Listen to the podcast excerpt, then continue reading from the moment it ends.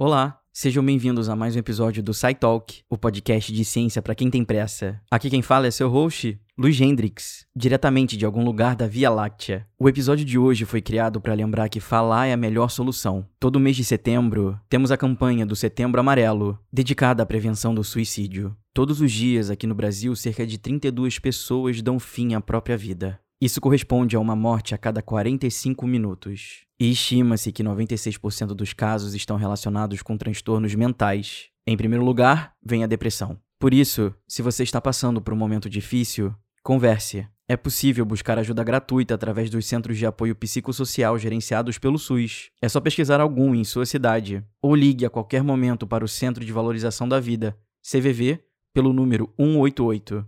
Precisamos falar para prevenir. E vamos então ao episódio de hoje.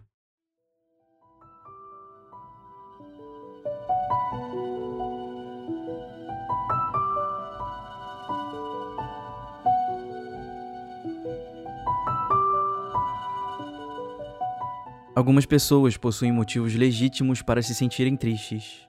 Perderam alguém próximo, fracassaram em conquistar um objetivo ou até por vivenciarem pequenas insatisfações do dia a dia. Emoções são uma parte crítica da experiência humana. Variamos do riso até o choro. Mas, em algum momento, as nossas emoções podem se descontrolar. Um dia, normalmente sem aviso prévio, você pode acordar se sentindo triste e desamparado, sem motivo algum. E é frustrante se sentir triste sem motivo. Quando a gente consegue encontrar uma maneira de justificar a tristeza, tudo parece se resolver mais fácil.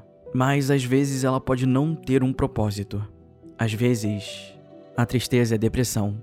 A depressão, também conhecida como transtorno depressivo maior, afeta mais de 260 milhões de pessoas ao redor do mundo. Clinicamente falando, um episódio de depressão dura pelo menos duas semanas, acompanhado de sintomas como alterações no peso e apetite, alterações no sono, falta de esperança, sentimentos de culpa, tristeza e pensamentos suicidas.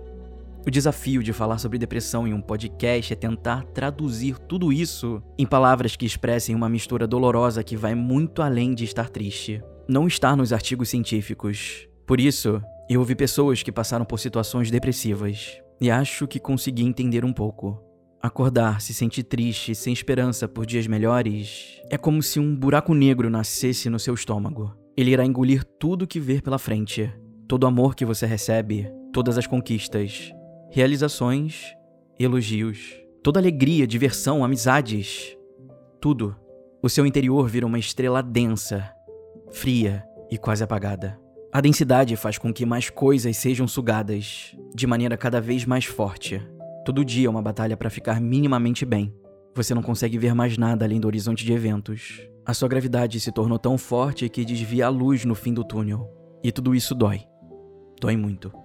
Sem esperança, sem uma visão positiva de um futuro melhor, o seu cérebro começa a parar de liberar substâncias que curam os pequenos incômodos da vida. Essa estrela fria dentro de você devorou todas as suas ambições e sonhos. Por mais dinheiro, conquistas, amizades, amores que você tenha, nada disso pode ser matéria suficiente para saciar o buraco negro. Esse padrão recorrente de negatividade desperta um feedback que intensifica o desamparo. Coisas positivas não te fazem mais sentir positivo. De fato, pode até se sentir pior. Isso é a depressão que não está escrita nos artigos científicos.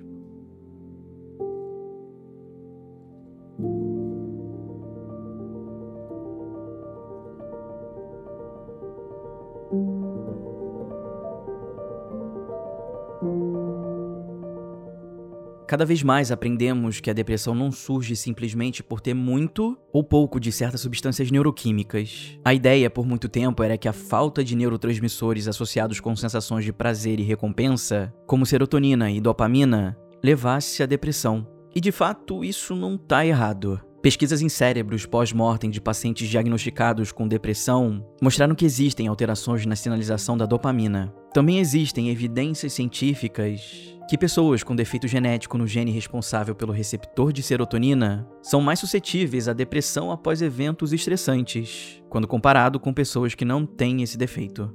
Porém, a ciência cada vez mais demonstra que existem muitas causas possíveis para a depressão, incluindo a vulnerabilidade genética, eventos de vida estressantes e traumáticos, medicamentos e a regulação do humor pelo cérebro. Alguns cientistas acreditam que a depressão pode estar relacionada com mudanças na neuroplasticidade, processo que permite que seus neurônios mudem e se adaptem em resposta a novas informações, ou até mesmo com a redução da neurogênese, isto é, o crescimento de novas células cerebrais. Por mais que isso seja incomum no cérebro adulto, existem regiões do cérebro que criam e conectam novas células ao longo de nossas vidas e que podem ser afetadas por momentos estressantes. A boa notícia é que cada vez mais descobrimos formas de tratar a depressão.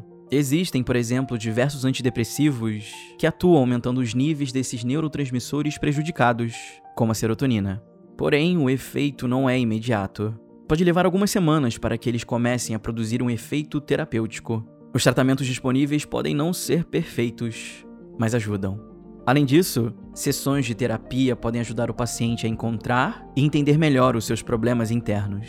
Seja qual for a causa da depressão, a ciência está perto de encontrar soluções melhores. É importante falarmos abertamente sobre esse tema. Por isso, não deixe de ajudar quem estiver precisando. E se o pedido de ajuda estiver vindo de você, saiba que não está sozinho.